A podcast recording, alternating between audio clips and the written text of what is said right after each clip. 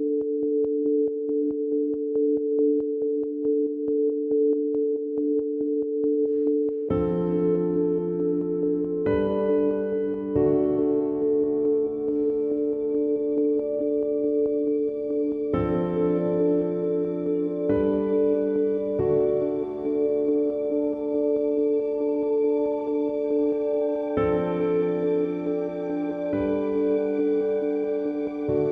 Willkommen zu Die Torah der Woche. Der aktuelle Wochenabschnitt ist Nizavim. Es wird also Devarim, das fünfte Buch Mosche, 29.9 bis 30.20 gelesen. Dieser Schabbat ist übrigens der letzte Schabbat in diesem jüdischen Jahr. Also jetzt schon mal voraus allen ein äh, Shana Tova, ein gutes und süßes Jahr und ich glaube, wir brauchen das. Im Fokus des Abschnitts dieser Woche liegt ein Bund Gottes mit dem gesamten jüdischen Volk in Moab. Dieses Mal werden ausdrücklich auch diejenigen Israeliten mit einbezogen, die nicht anwesend sind. Im Anschluss daran wird gemahnt, sich nicht dem Götzendienst hinzugeben, dem die anderen Bewohner des Landes nachgehen. Gott versichert den Kindern Israels, dass er sie nicht vergesse, sie sollten sich jedoch auch an die Mitzvot halten zum Wochenabschnitt. Zu Beginn des Wochenabschnittes Nizavim heißt es, Ihr steht heute alle vor Hashem, eurem Gott. Eure Häupter, eure Stämme, eure Ältesten und eure Aufseher, alle Männer Israels, eure Kinder, eure Frauen und der Fremde in deinem Lager, deine Holzhauer und Wasserschöpfer, um auf den Bund mit Hashem, deinem Gott, und auf den Eid einzugehen, auf den dich Hashem, dein Gott, heute verpflichtet. Weiter heißt es, um dich heute zu seinem Volk zu erheben. Dreimal spricht Mosche von heute und damit ist durchaus auch heute im Sinne von jetzt gemeint. Der Text ist im Präsens, also der Gegenwartsform formuliert, und der Vorgang, von dem die Rede ist, findet weiterhin statt. Wer zu Torah aufgerufen wird, der verweist immer wieder neu auf dieses Prinzip mit den Segenssprüchen über die Tora.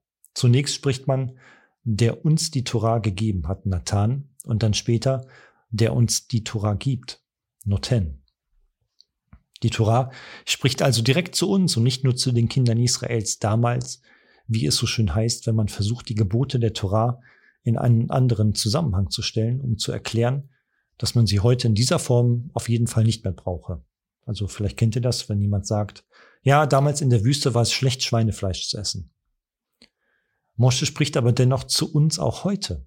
Heißt es doch in Vers 14, und mit denjenigen, die nicht hier sind. Die Angehörigen Israels werden, wenn man so will, in der Hierarchie absteigend genannt. Die Häupter, die Ältesten, die Beamten, normale Männer, Wasserschöpfer und Holzhauer.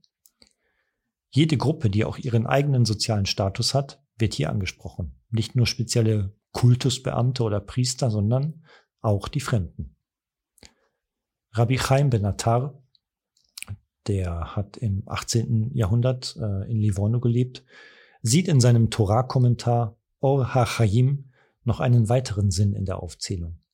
Die Menschen seien in Gruppen eingeteilt, um zu verdeutlichen, dass jeder jemanden in seiner Gruppe und in der darunter liegenden Hierarchie beeinflussen kann. Die Häupter haben die Möglichkeit, die breite Masse zu beeinflussen. Frauen ihre Familien, Kinder ihre Klassenkameraden oder Spielgefährten und die Arbeiter ihre Kollegen. Aber auch in einem, in einem übertragenen Sinne schließt Mosche alle mit ein. Die Holzhacker und die Wasserschöpfer stehen für zwei Arten von Menschen, stellvertretend für Typen, wie wir ihnen auch heute begegnen. Die Holzhacker sind diejenigen, die Bäume fällen und zerhacken, das ist klar. Versteht man aber die Torah als Baum des Lebens, dann sind es diejenigen, die die jüdische Tradition in Frage stellen und zuweilen sogar respektlos mit ihr umgehen.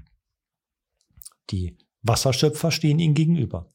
Sie sind diejenigen, die sich besonders intensiv und viel mit der Torah und mit den Lehren des Judentums beschäftigen. Ein Text, den wir wöchentlich zur Haftalah lesen, verweist darauf. Und mit Freuden werdet ihr Wasser schöpfen aus den Quellen des Heils. So heißt es jedenfalls bei Jeschajahu. Es sind also nicht nur diejenigen mit eingeschlossen und angesprochen, die sich ohnehin intensiv mit dem Judentum befassen, sondern auch diejenigen, die einem jüdischen Leben eher fernstehen. Jeder Jude ist gemeint und mit eingeschlossen. Rav Ashi sagt im Talmud, Shabbat 146a, dass auch diejenigen mit eingeschlossen seien, die später erst zum Judentum übertreten würden. Jeder hat jederzeit die Möglichkeit, sich mit der Torah zu beschäftigen und den Weg zu beschreiten, von dem Gott sagt, er bringe Leben. In Vers 30,19 heißt es, ich rufe heute gegen euch Himmel und Erde zu Zeugen auf, dass ich dir das Leben und den Tod, den Segen und Fluch vorgelegt habe, so wähle das Leben, auf das du leben wirst, du und deine Nachkommen. Der Weg ist klar, die Torah ist der Wegweiser und der Mensch hat die Möglichkeit, sich dafür oder dagegen zu entscheiden. In einem Midrash zum Wochenabschnitt Re'e wird dazu folgende Geschichte erzählt. Ein alter Mann saß an einer Weggabelung. Ein Weg war voller dorniger Pflanzen, aber am Ende war er eben und leicht zu gehen. Der andere Weg war zu Beginn eben und ohne Dornen, aber am Ende voller Dornenpflanzen. Der Mann sagte zu jedem Passanten, dieser Weg ist zu Beginn sehr dornig, Wähle ihn aber dennoch. Er wird am Ende frei und eben sein. Wer den Ratschlag befolgte, ging ängstlich den dornigen Pfad hinauf, kam am Ende aber wohlbehalten an. Diejenigen, die dem Ratschlag des Alten nicht folgten, kamen zunächst gut voran, stießen dann aber doch auf Hindernisse und stürzten sogar. Dies sei wie die Aufforderung Gottes, sich für das Leben zu entscheiden. Das wiederholt nicht nur, dass die Torah der Wegweiser ist, sondern räumt sogar ein, dass ein Leben mit und nach der Torah zunächst alles andere als einfach ist. Viele spirituelle Wohlfühlangebote scheinen schneller zu einem Ziel zu führen. Aber auch alle möglichen Einwände werden im Wochenabschnitt bereits genannt. Dieses Gebot, das ich dir heute gebe, ist dir nicht zu schwer und liegt dir nicht zu fern. Es ist nicht im Himmel, dass du sagen könntest, wer wollte für uns in den Himmel steigen und es ist nicht jenseits des Meeres, dass du sagen könntest, wer würde für uns über das Meer fahren, es zu holen.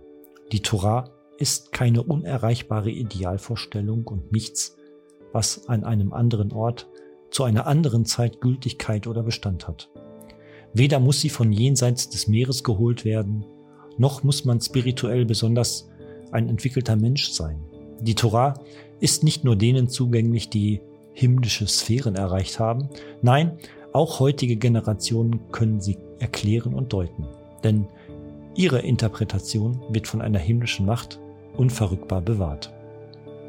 Als Raf Joshua von einer himmlischen Stimme aufgefordert wird, einem Urteil von Rabbi Eliezer zu folgen, antwortet dieser im Talmud, sie ist nicht im Himmel, also die Torah.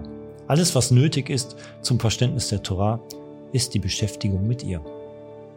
In unserer Parashani Zavim heißt es, das Gebot liegt dir nahe in deinem Mund und in deinem Herzen, sodass du danach handeln kannst. Packen wir das also so an. Shabbat Shalom. Diese Drascha stammt übrigens von äh, Chaim,